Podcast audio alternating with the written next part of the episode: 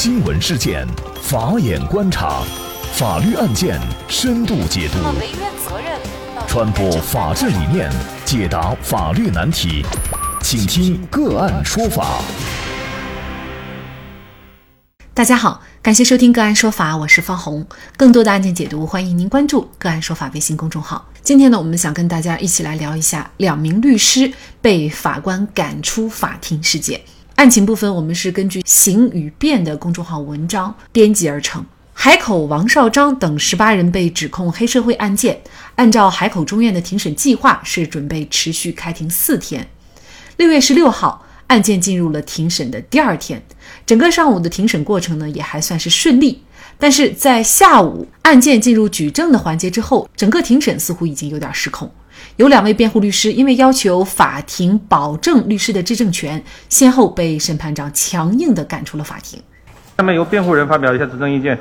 首先由王绍章的辩护人。谢谢审判长，我是王绍章的辩护人李长青律师。那么在。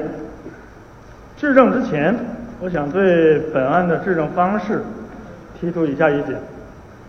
呃，现在这种针对每一起犯罪事实一揽子举证的方式，既不科学，也不符合规定。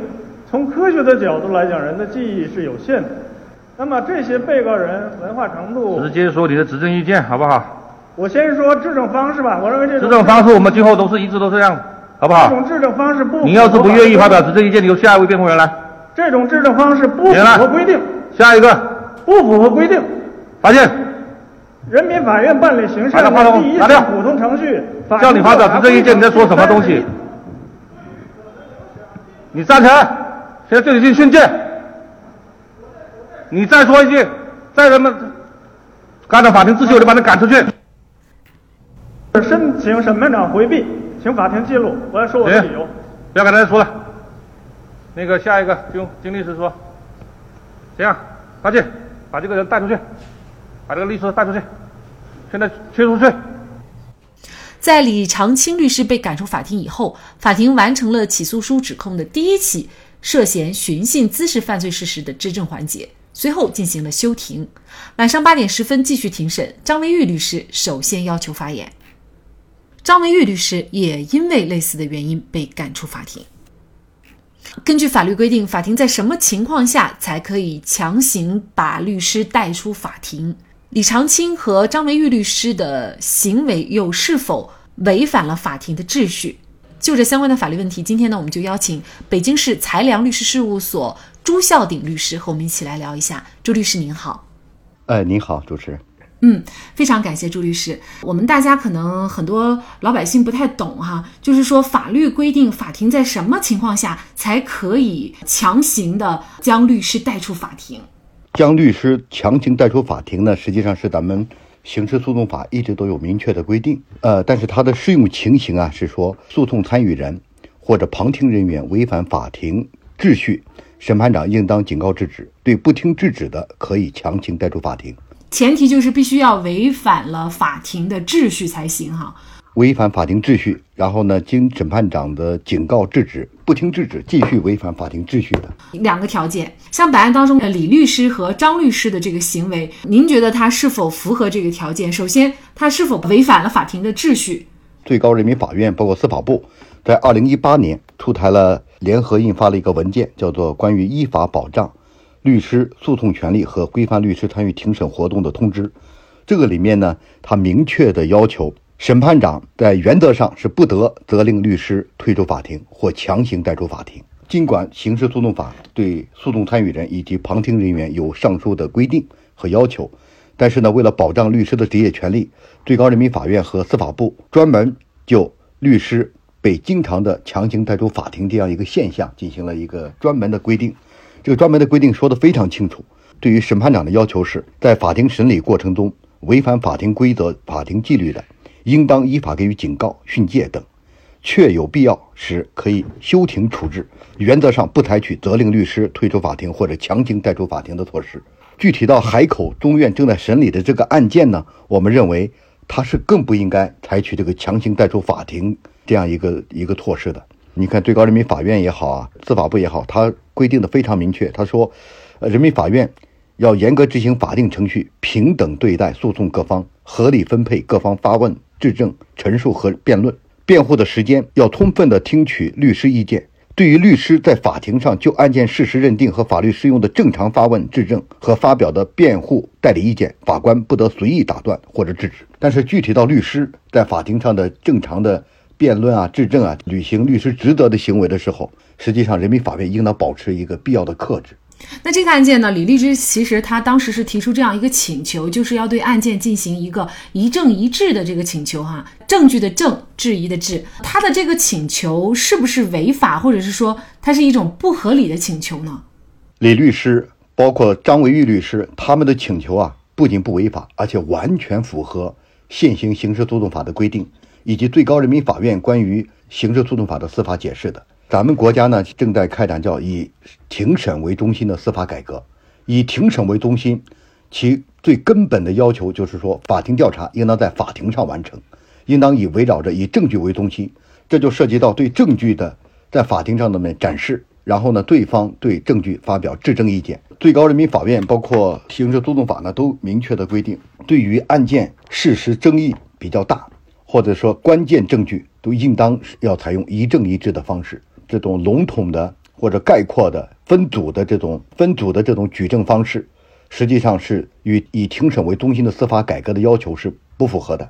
那么，只有在特定的情况下，比如说认罪认罚的案件，就当事人对于案件他属于一个认罪认罚的状态，而且对于案件的事实啊、证据啊没有争议，或者是在被告人对于案件的证据比较熟悉的情况下，为了节省司法资源，提高司法效率。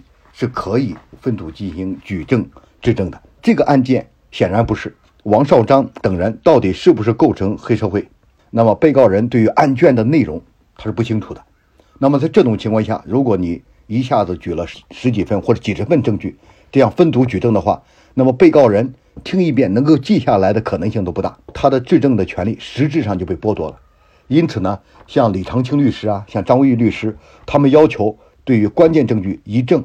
一致，就是说，一个证据出示完毕之后，要允许被告人和辩护人对这一个证据发表意见，这种权利是是完全正当的，是应当予以保障的。庭审法官也有这样的一个解释啊，他说呢，他以往审理的相关的这种案件呢，尤其是黑社会案件呢，基本上都是一组证据进行质证的。那么本案当中，律师要求一证一致，他认为呢是律师没有做好提前的准备工作，也是对当事人的不负责任。那这个您怎么看呢？我对于江小马法官这种这种对律师的指责，我认为毫无道理。公正的、正当的程序应当信守。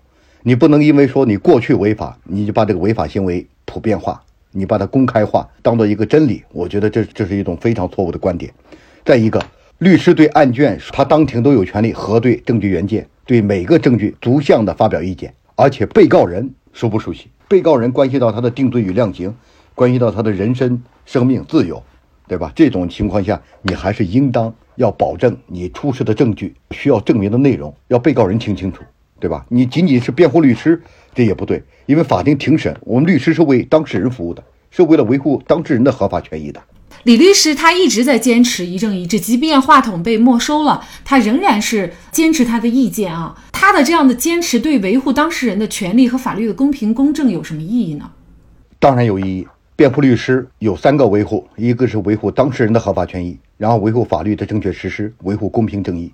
那么在这样一个法庭上面，如果一个法官、一个法院已经明确的这样一种姿态，就不让被告人对证据充分的发表质证意见，对证据的内容都不了解的情况下，如果说你让他概略的去发表一些意见，这就实质上剥夺了被告人对证据质证的权利，这也就实质剥夺了被告人委托律师辩护的权利。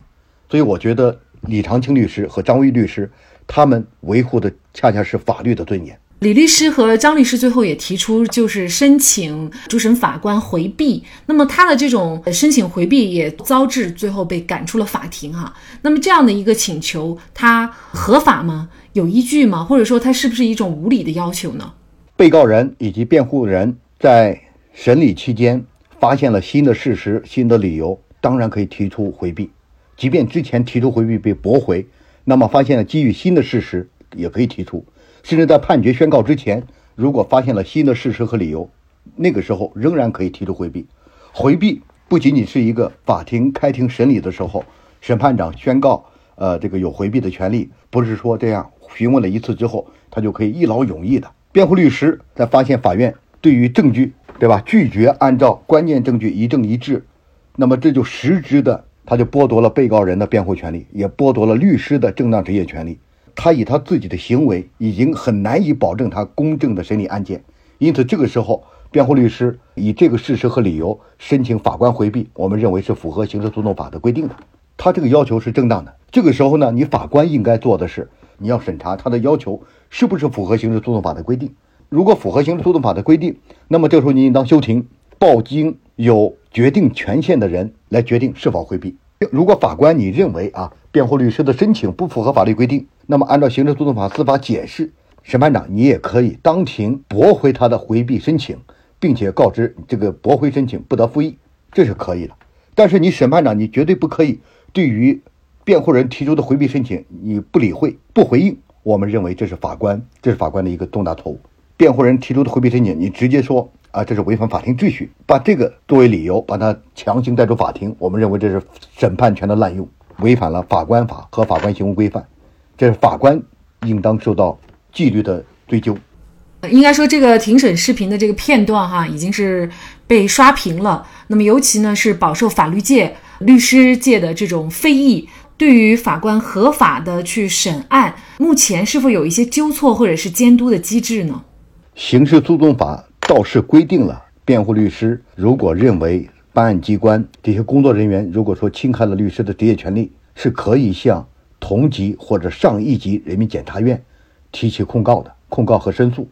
同时呢，也可以要求司法行政机关、律师所在的司法局呀、司法厅，甚至也可以向当地的，就比如说海口的司法局啊，甚至律师协会申请维权，也可以向法院本身提出。对法官的申诉啊、控告啊，这是这些救济渠道，法律上倒是都有规定。看了这个视频以后啊，大家可能有点不解哈，会觉得法官。相对来说是比较强势的，而且呢，跟律师之间好像形成了一种比较对抗的这种关系啊。但事实上呢，法官审理案件，律师出庭辩护也好，代理也好，其实大家最终的目的都是为了查清案件的事实，实现法律的公平正义，依据法律来判案，这是大家其实是一个共同的目标。但是从这个案件当中，我们会发现双方是一种长期的对抗。甚至呢，只要是大家提出意见，那么法官呢就会要让大家通通出去，就显得这个地位是非常高的。嗯，事实上，这样的一个庭审关系，它应该是对于案件的公正审判是不利的吧？是的，这也是让我们比较担忧的。近些年来，在全国各地范围内来说，审判人员和辩护人员的审辩冲突相对来说越来越少，控辩双方之间的这种激烈的争论、争议或者交锋。这个比较常见，控辩双方的这种争议，我们认为是一个是一个正常的行为，而审辩之间的这种这种冲突，我们认为这是对司法形象，这是一种极大的损害。审判机关包括这些法官们，确实在这个案件当中应当摆正自己的位置，人民法院应当独立的行使审判权，在这个案件当中要做到不偏不倚、客观公正，要保守，啊，要以这样的姿态来驾驭庭审。法官的权威应当体现在充分的保障控辩双方诉讼权利，让案件的证据在法庭上啊得以这种展示，让所有的证据出示在法庭，这是体现法官司法权威的地方，而不是说法官个人这种呃简单啊粗暴，而且以违反法律的形式，以剥夺诉讼权利的方式来行使这种权威，恰恰不是法律的尊严所在，恰恰是。损害了法律的尊严。其实这个案子从另外一个方面来看，我们也看到了庭审公开的好处。法官庭审可以如此透明，一言一行都在众目睽睽的摄像之下。粗暴、官僚、不尊重辩护律师的言行，不尊重法律规定，以及一切对公正审理案件不利的行为，都难逃舆论的监督。这一案件的审理虽然没有结束，但是已经埋下了案件审判结果不公的种子。律师的职责是协助法院查明案件事实，律师和法院的关系不是对立的，而应该是相互协作、包容、相互交流的。最高人民法院院长周强提出，要紧紧依靠学术界和律师界携手建设司法，因为如果建设司法不靠学术界和律师界的贡献，律师和法院对立，法律根本不可能健全。好，在这里再一次感谢北京才良律师事务所朱孝鼎律师。那另外，本周五也就是明天晚上的八点到九点，我们个案说法的直播继续开启。那我们明天跟大家关注的主题是。董事长猥亵九岁女童案宣判获刑五年，七岁留守女童疑遭爷爷长期性侵，作为家长该如何避免孩子遭受性侵，以及遭受性侵的时候该怎么办？届时欢迎大家关注我们的公众号，进入直播间和我们的嘉宾王威律师一起来交流探讨。那么，大家如果想获得我们节目的图文资料，欢迎您关注“个案说法”的微信公众号，在历史消息当中就可以找到这期节目的全部图文资料。那么，大家在生活工作当中遇到一些法律问题呢，也欢迎大家向我们进行咨询。您可以添加幺五九七四八二七四六七这部手机号码的微信号，就可以找到我们，他们都非常的资深、专业和负责人。感谢您的收听，我们下期节目再见。